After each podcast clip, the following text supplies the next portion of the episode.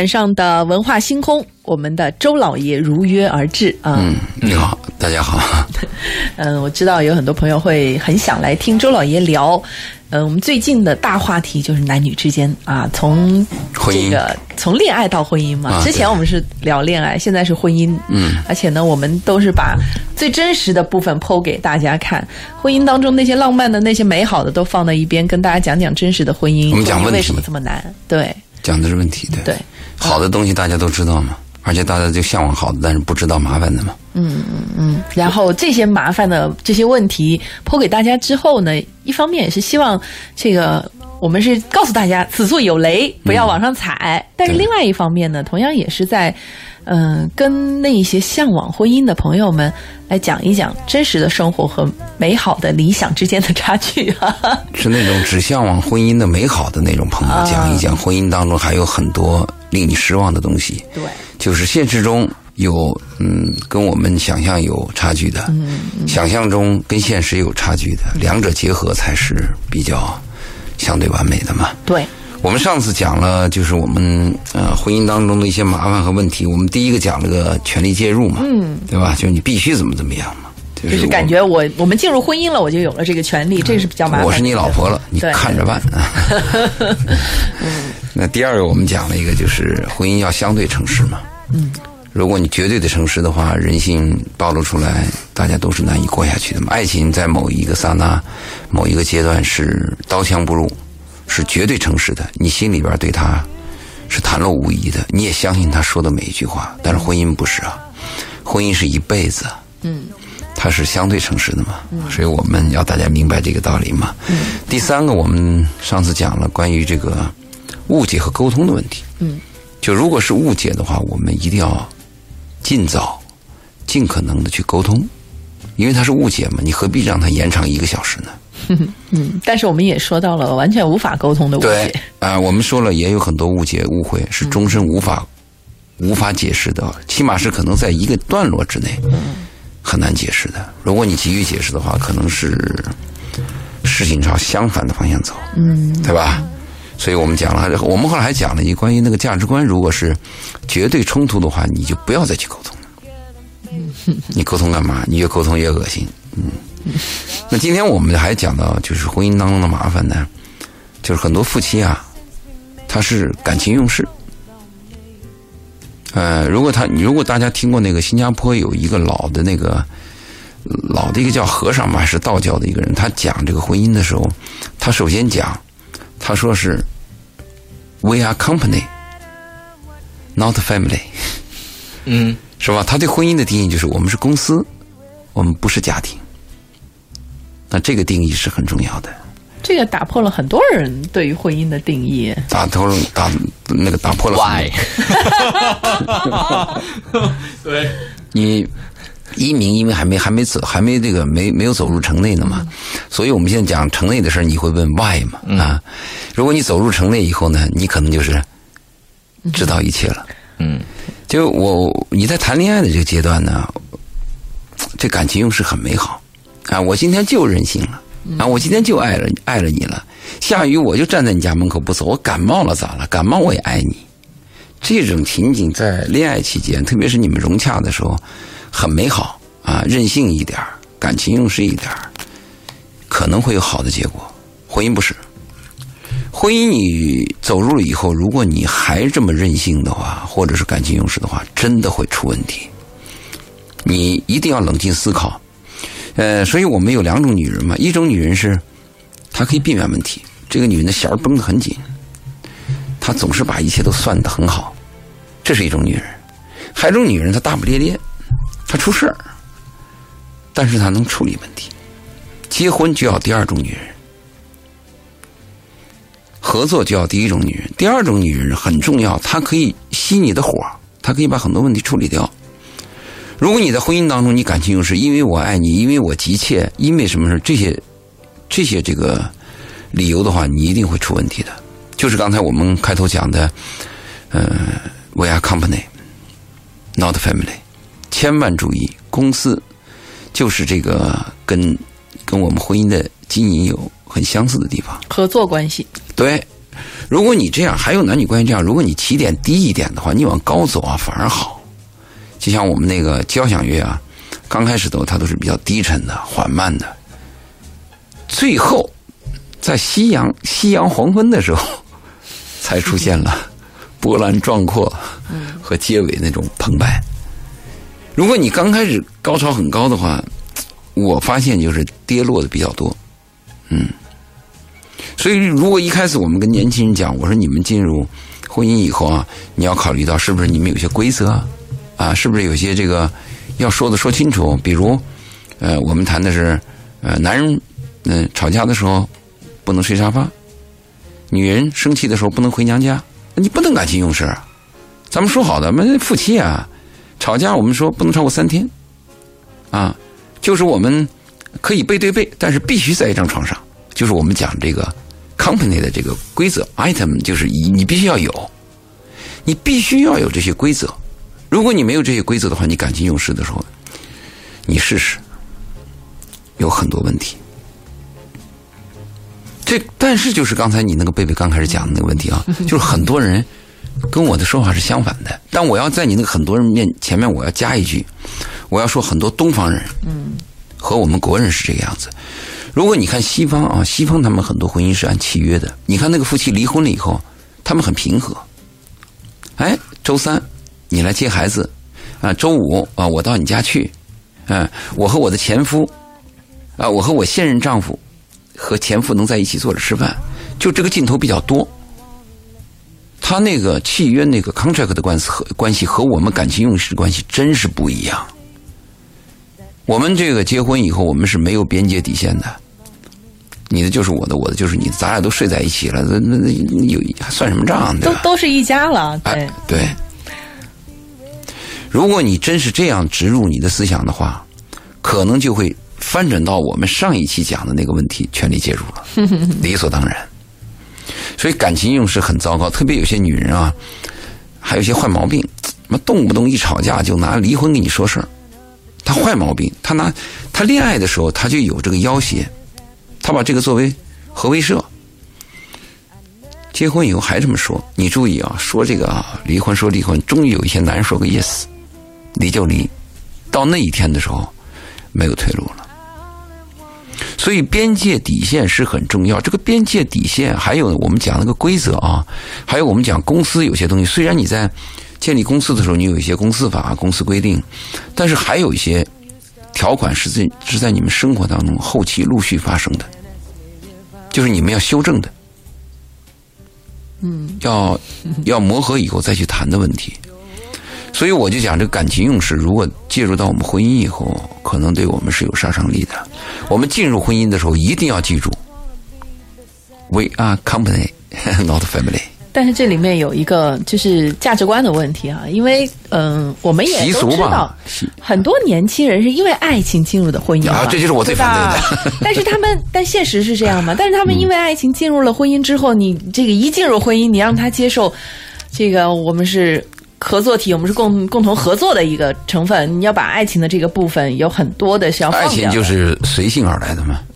感情用事很多年轻人是不服气的，那我结什么婚呢？嗯，那我干嘛要跟你结婚呢？这就是我们这个节目的重要性，就是因为年轻人这样想，现在的离婚率就是步步高。嗯，如果说你看啊，那周老爷是这样，嗯，我把这个问题更直接的问一点，在婚姻关系当中，把感情置于何地？嗯，感情就是基础，嗯，但是需要是最最牢靠的。婚姻的关系是最牢靠的，是相互需要。嗯，你去做一下婚姻的这个调查，很多没有离婚的人，最后坚持下来，不是因为我爱，就是因为我需要。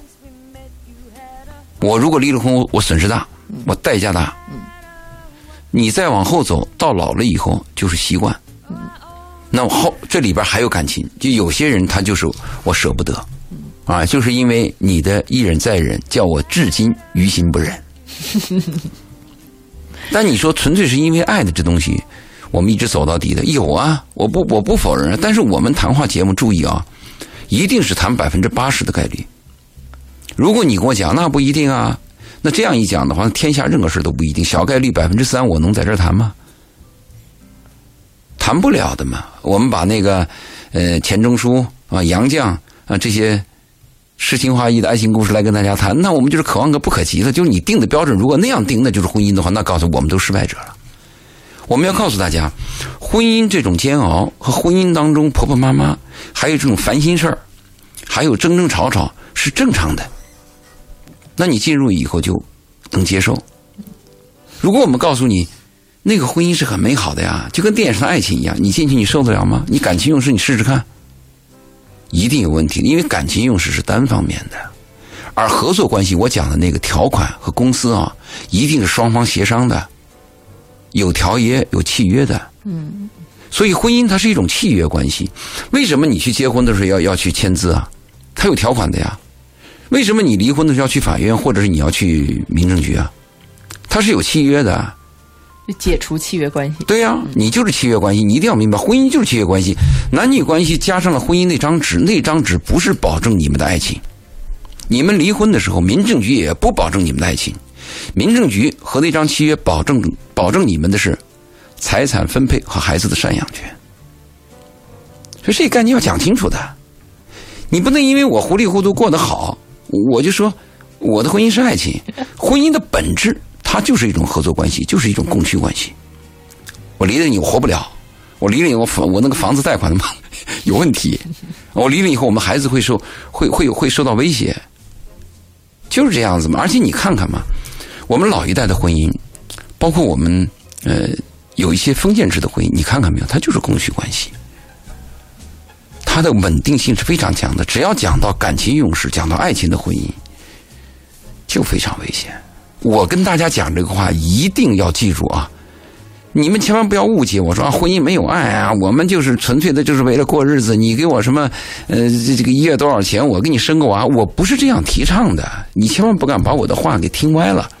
我希望听众听我的话的时候，是把我那些节目陆续的，就前面后面的陆续听下来。你如果断章取义，你像你们这些记者干什么？经常报人家报道，就是 一句话，一句话是非常片面的。我的基础是你们俩首先是能肯定对方，你爱对方，你也需要对方。当然，我讲的条件不是买那个买卖婚姻啊，我讲我们是正常的。就像贝贝讲，我们现在的年轻人，起码是在这个基础上，我们才谈婚姻。好，你到了这一步，那好，那周老爷就跟你讲了，婚姻还有什么问题？他的狮子在哪里？我是以这个基础去谈的，对吗？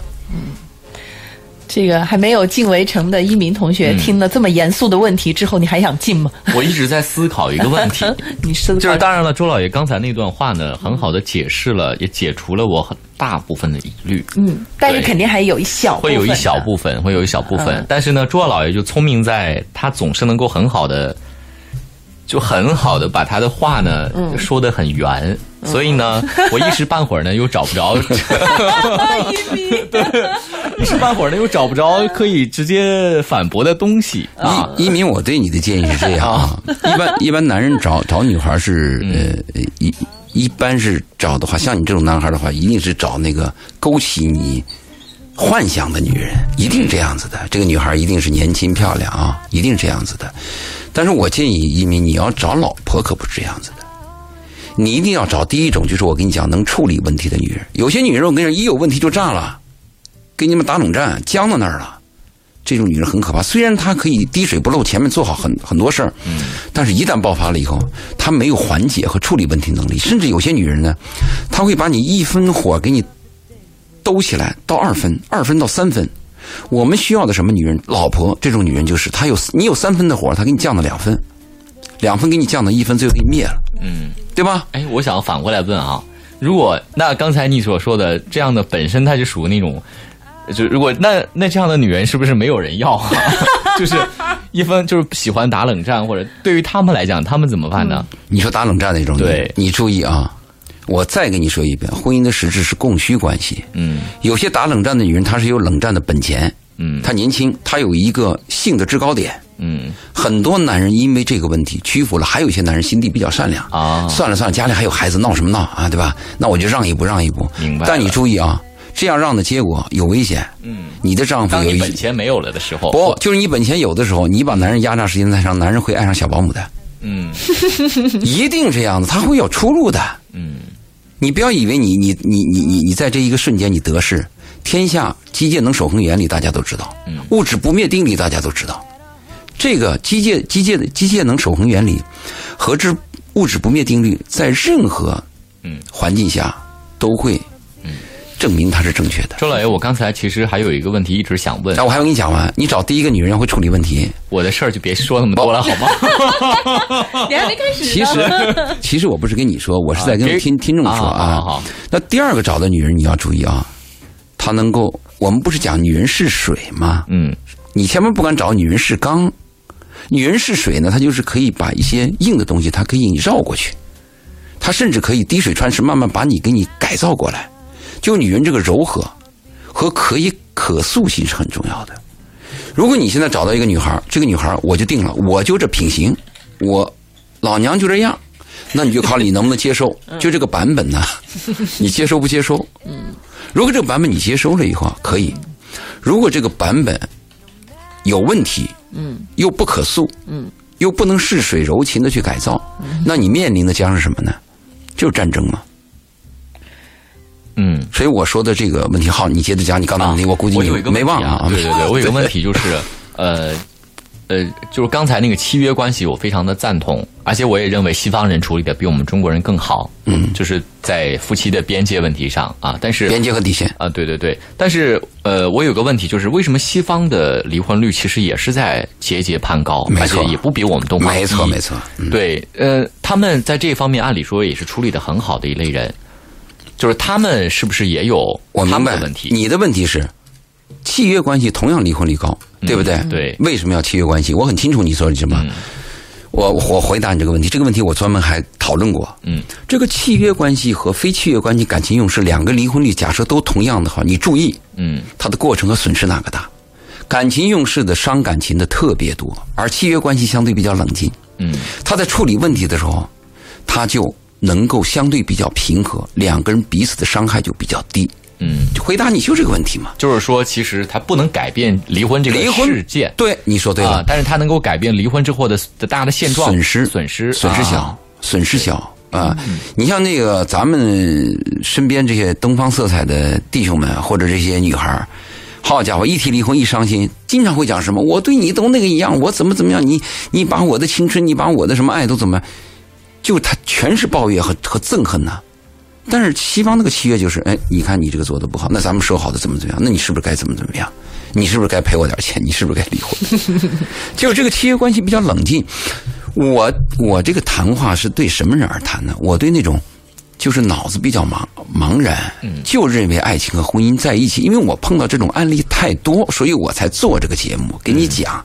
但是千万不敢因为。我告诉年轻人说，婚姻没有爱情，婚姻也没有爱，糊里糊涂就是因为你有钱，咱俩盖个房生个娃，不是这个样子的。我这样讲，你也不会接受的。嗯，是不是啊？你毕竟是对对方有好感，你起码是，呃，这个怜悯对方那个人，喜爱那个灵魂，啊，欣赏他的肉体，对你有吸引力，你才能曾走近的嘛。嗯刚刚周老爷是从呃男生的角度来讲，就是要找什么样的女人来当媳妇儿啊？嗯，从从女生的角度来讲，找什么样的男人当老公呢？那老公，其实我当时我们下面会讲嘛，就是我们有一堂课嘛，呃，如何选选定对的人嘛。嗯，选定对的人，我们在这课程当中第一条我们就要讲，男人的第一选择男人的第一标准是什么呢？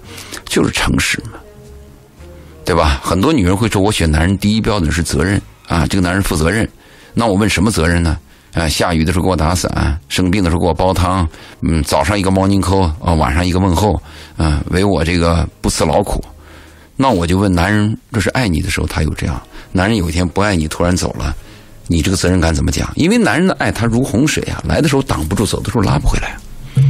所以女人在跟我谈这个问题的时候，我经常跟他们交流，我说选择男人，第一不是这个责任心，因为你无法断定他的责任心，而且一个男人在初期的时候啊，想追求一个女人，想搞定一个女人，想骗一个女人，想爱一个女人，他的初期表现几乎是一致的，嗯你看不出来。只能看诚实与否。对，但是他说的话如果是真的，那你就相信他的表达是真的。你比如这个男人他是诚实的，他告诉你，我在几年之内，我估计我不会爱上别的女人。他这话很客观呐、真的，你相信他吧？那就是真的吗？如果这个人不诚实，他他他的底层数据你听到的是虚的，他对你就是现在有有强烈的责任感，你能相信他吗？所以找找女生的当媳妇儿的一个重要的问题是解决问题的有。可塑性，也是水，啊千万千万要以柔克刚，女性不能这个这个太强。如果是两个强强者相碰的话，很厉害。甚至我都我都建议男性啊，也以柔克刚。其实最高的境界就是以然以柔克刚，顺势而为，随遇而安。嗯也可以说是退一步海阔天空吧哎，。你关键是退了一步，要再退一步呢？啊，退的那步得让对方知道你再退后面今悬崖我退了，对你，你你这个人是非常贱的。你很少碰到一个女人是因为我爱你，你更爱自己；因为我爱你，你更加珍惜我们的爱。我们有很多女人是这样，因为你爱我，所以你必须怎么样？因为你爱我，你就得让着我。你看看那个《非诚勿扰》，多少这样的女孩站在台上，烦不烦？对吧？你好，你说你退一步，你下面又退一步，再再退一步，你再退的话，到悬崖底下去了。好，周老师，我们解答一个朋友的问题哈。这个朋友说，这个您在节目当中提到要诚实哈，但是有一个朋友呢，我是一个乙肝患者，因为没有及时吃药控制，身体各项指标很正常啊，因为及时吃药了哈。除了乙肝两对半会存在呢，刚开始我会觉得比较自卑，觉得这是件比较好不太好的事情哈。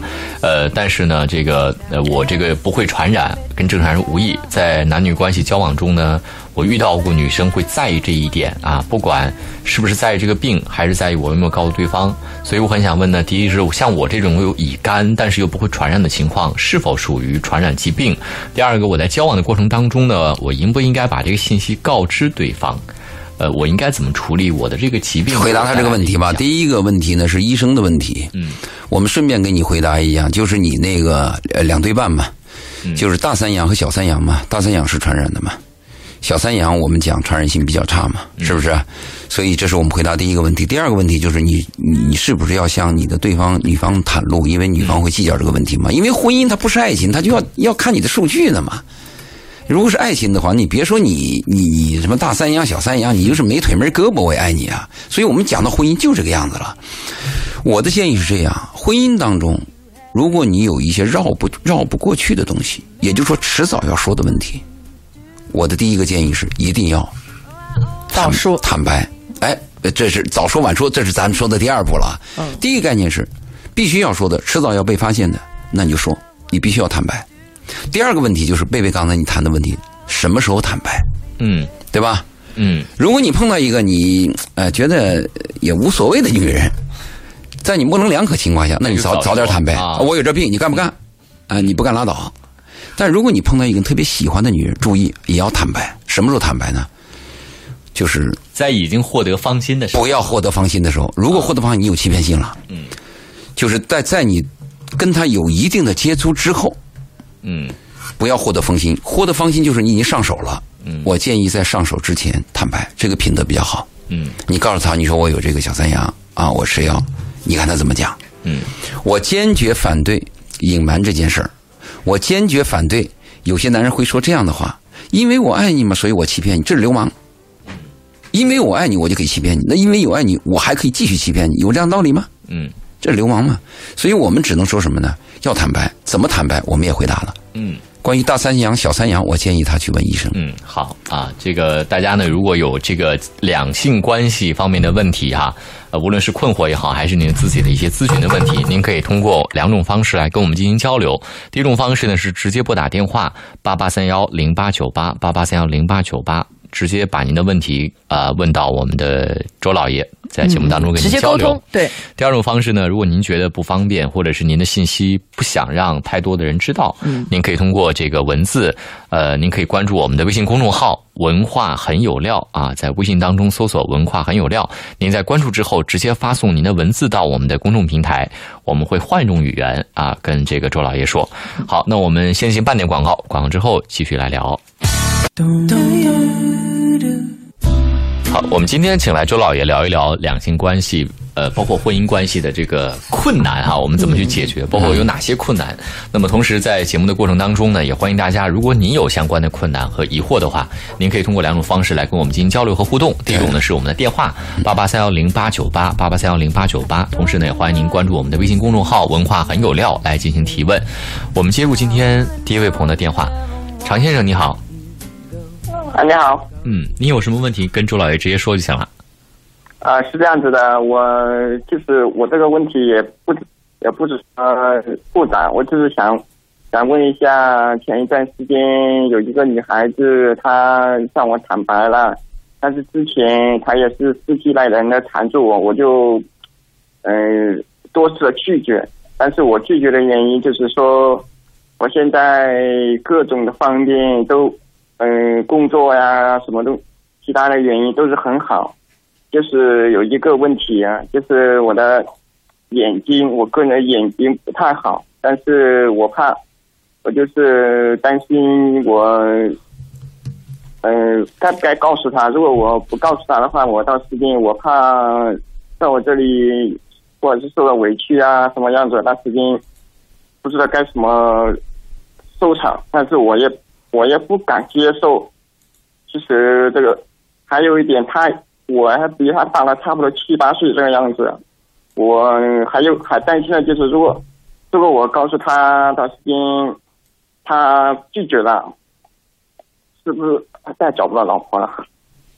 嗯，那好，那我想问你第一个问题，你确认这个女孩喜欢你什么？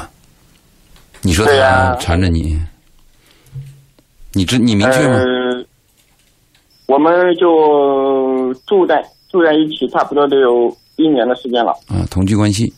但是你没有回答我，这个女孩喜欢你什么？你清楚吗？你要不清楚，你就回答不清楚。她就是她喜欢我这一点有有个性，嗯，是人就就是就是说简单的说，就是我喜欢我这一个人品，敢做敢当，就就是这一点。好，明白了。那我再问你第二个问题：假设你这个眼睛的事儿你不告诉他，你你跟他这个呃，就是你拒绝了他离开了，那么今后你还打算不打算再找女孩或者是女人？你还面临同样的问题啊？这个我好像没考虑过。啊，对呀、那你说你是因为你自己眼睛有问题，你要拒绝这个女孩，那好，那以后还有再来个女孩，你的眼睛的问题依然存在，她的客观永远存在，你怎么办？你想过这个问题吗？这个我还真没想过。那你就要想这个问题。如果说啊，如果说你要把这个女孩拒绝了，你今后打算，呃，就是去修行，不再跟女人来往，那我就建议你可以这样去做。如果你打算我今后离开这个女孩，我还要找女人，我这辈子一定要找个女人，那我就建议你还是要跟这个女孩去坦白，而不是把这个女孩拒绝了嘛。你可以告诉她我的眼睛有什么问题吗？你让她拒绝你吗？你是被动的吗？但这个事情隐瞒，毕竟是有问题的。啊，你的意思就是说，不管怎么样就告诉她。你当然也告诉她，你要跟她结婚的呀。我我知道啊，你的意思就是说他能不能接受，让他个人做决定，是不是？那当然他去做决定啊，那主动权在他那两男女关系，他的这个有一个人说 no，那这个事儿就 no 了。两个人要合作的话，必须都是 yes 才行啊。那好吧，既然这样子，我也很清楚了。好，好，希望帮到你，陈先生谢谢周。好的，好的，没关系。好，我们直播间电话是八八三幺零八九八八八三幺零八九八，欢迎您继续咨询，也可以通过我们的微信公众号来跟我们进行交流哈。对还有个朋友说这个，他说这个有一个朋友离婚了三年，每年暑假呢都把孩子接到深圳玩，孩子的妈妈呢有时候会送小孩过来，呃，然后呢娃今年十十三岁了，两个人都没有再找。呃，伴侣哈，然后家人让他们俩复婚，他们也没有表态，他们是不是有可能就是还有感情，所以一直没找下一个伴侣？那只只要离婚了，只要离婚了，三年的时间没有复合，嗯，我们不先不谈有没有什么感情啊，一定是没有再找到合适的。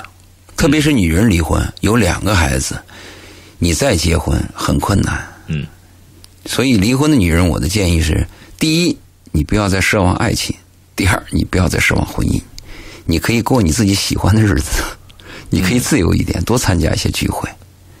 一般这样就是离婚的人啊，他在第一年，如果说假设要反悔的话，第一年他那个反悔率是比较高的。嗯，第二年呢，就进进入了那种习惯的时间。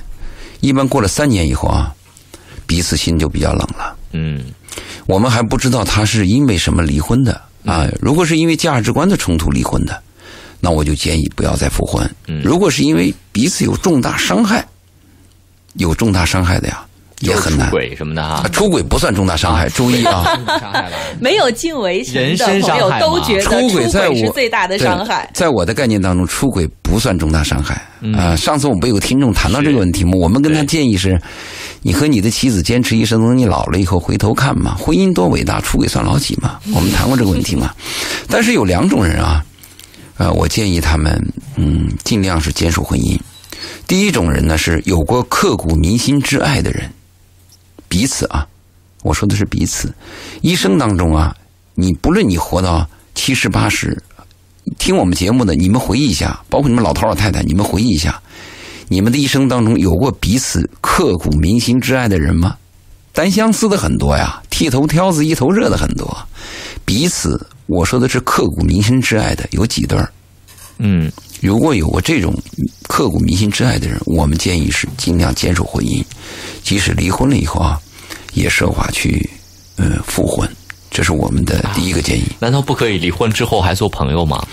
离婚很难做朋友的，你要想从朋友变成情人，那是一夜之间、一秒钟的事儿。但是你想把这个呃，就是这个情人再变成朋友，那可能终身都但我。确实是有。有有看过这样的案例啊，就是两个人真的少数爱的特别的深，嗯可是真的就是有一段时间就互相就感情就淡了，就是都承认彼此曾经深爱过，嗯但是呢就淡了，淡了之后分了，分了之后呢，大家还可以做朋友，真的很少，真的很少很少。嗯，对，这你说的这个可能是在一种境界，两个人的修养，两个人的文化啊，彼此之间也没什么伤害，甚至有一种什么情况呢？就是在暧昧阶段还没有捅破这层窗户纸，双方就戛然而止了，彼此保持一个心理优势和面子，这种情况倒是有。我们碰到的大部分的来讲，如果你真的是爱一个人，因为是爱，因为男女关系去和一个人相交往，最后我们再做朋友，我认为比较少。而且作为我来讲啊，我就不做了，无聊。因为我的定义就是我喜欢的一个女人，这个女人就告诉我，我不喜欢你，嗯我对你没兴趣，我在打着什么做朋友的幌子跟他蹭什么蹭啊，没意思嘛，对吧？就你不喜欢我，那我就走了。我有朋友关系啊，我有其他的关系啊，这个这个朋友不不多你多你一个不多少你一个不，少啊，这就不是朋友关系。你这个定义一定要清楚。我们特别害怕混淆啊，你到底朋友关系还是亲人关系，还是这个婚姻关系啊？还是还是利益关系啊？不论什么关系，彼此如果能明确，而且守契约，任何关系都是美好的。我们最害怕偷梁换柱啊，嘴上说了一套，心里想着一套。其实很多夫妻离婚之后还是朋友的，他不是朋友，他是因为那个砍断骨头连着筋，是因为那个孩子的问题。嗯，如果离了婚不是那孩子的问题，没什么着落，谁跟你是朋友？那个了解的太熟悉了，就你身上那个恶，那我体无完肤的，不会的。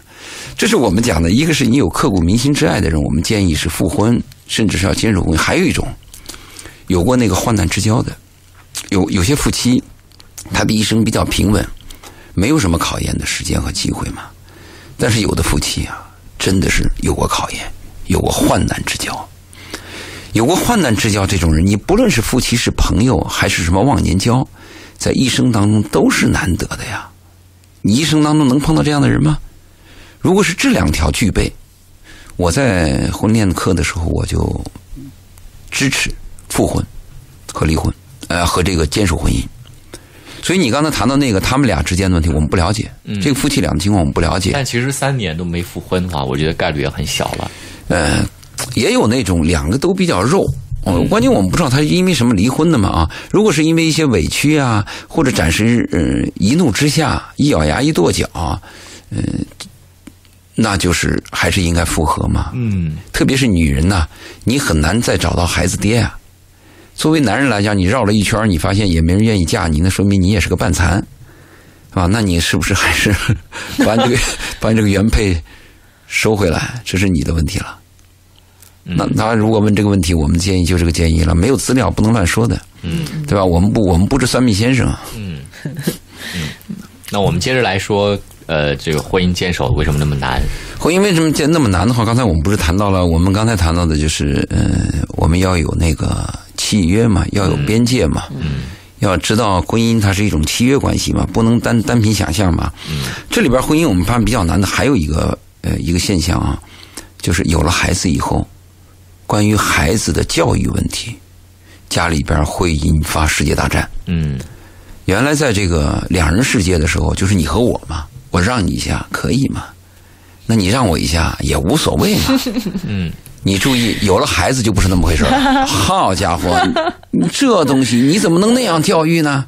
特别在孩子教育上，孩子、孩子的父母，还有孩子的那个爷爷奶奶、婆婆公公，那一个人都是一套，而且每个人都坚守，每个人都认为我对孩子这个教育是最好的，而你那个是最糟的。嗯，我们发现。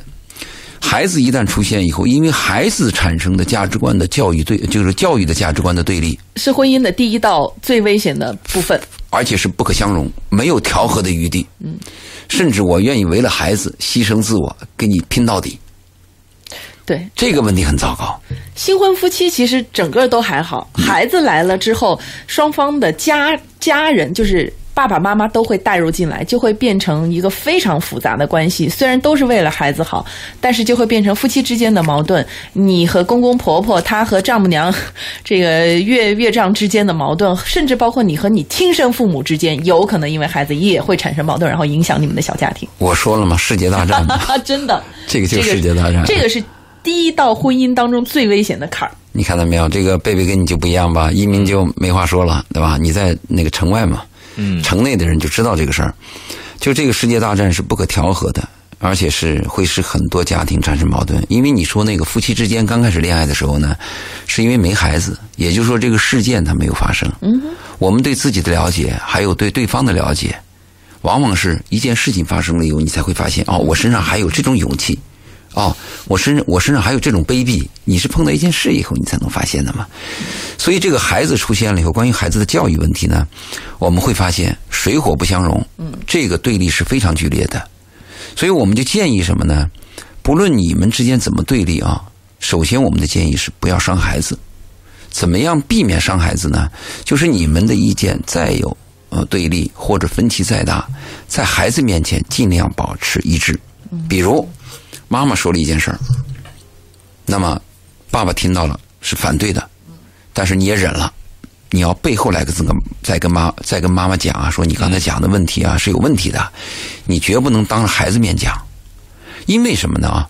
这个孩子只能有一个上帝，如果这个孩子发现有两个上帝，那这个孩子就会导向堕落的上帝。比如爸爸说你必须六点起床，妈妈说哎六点无所谓。六点十分也行，注意，孩子一定是六点十分。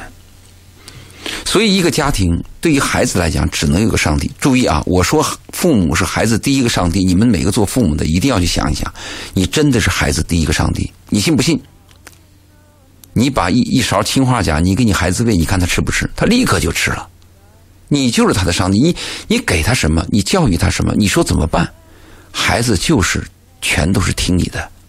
所以我们在教育孩子的时候呢，我相信一百对夫妻里边，起码有九十九对他们是有分歧的。你可以再多加一点，再大胆一点，百分之百有 分歧的。不，就把小数点无限的弄小一点，九十九到九九九，是不是？黄金的大部分情况下真的是这样，因为还有一个取决就是。爸爸的考虑角度和妈妈的考虑角度通常也会不一样。男人和女人本来思考问题的方式就会不一样。但是你注意啊，我是比较提倡父爱，母爱啊有溺爱的成分，而且母爱无不原则，因为你是娘身上一块肉。而且母爱还有个什么问题？情绪化。今天我高兴了，而孩子错的也是对的。今天我什么心里什么烦躁期啊，或者什么什么的这个生理期不对劲儿，那孩子做对事儿也他也是有点儿。嗯，有点给孩子委屈。嗯，而父亲呢，往往爱他是有原则的，父爱真是有原则的。你做的好了，爸爸可能会拥抱你；你做的差了，爸爸真可能给你一巴掌。父爱如山，小时候不能没娘，大了不能没爹。小的时候呢，妈妈因为要喂奶养育嘛，但是如果孩子大了以后啊，这个父爱一定要介入，而且一个做妈妈的一定要树立父爱的形象。一个没有父爱形象的孩子，长大是有问题的。嗯，好，关于幼儿教育这个，回头我们有机会再来聊对啊。但是大家现现在是，它会直接导致婚姻出现状况，对是这个问题。这是一个很现实的问题。对我们今天也差不多了，呃，这个最后一点时间跟大家说一下，如果您这个有这个呃两性方面的问题或者是案例啊要分享的话，您也可以添加我们周老爷的个人微信，您对您可以就是我那个我那个微信就是拼音啊，没周老爷二零幺幺，直接在那个我们的公众号啊“文化很有料”当中回复“周老爷”这三个字跳出来了。啊，对对，这个老师的老啊，这个爷爷爷的的爷啊嗯，您在“文化很有料”当中，“文化很有料”，然后回复“周老爷”这三个字，就会弹出他的二维码。对，然后就可以来添加。我们下周五再见，谢谢周老爷，拜拜。拜拜好，由中。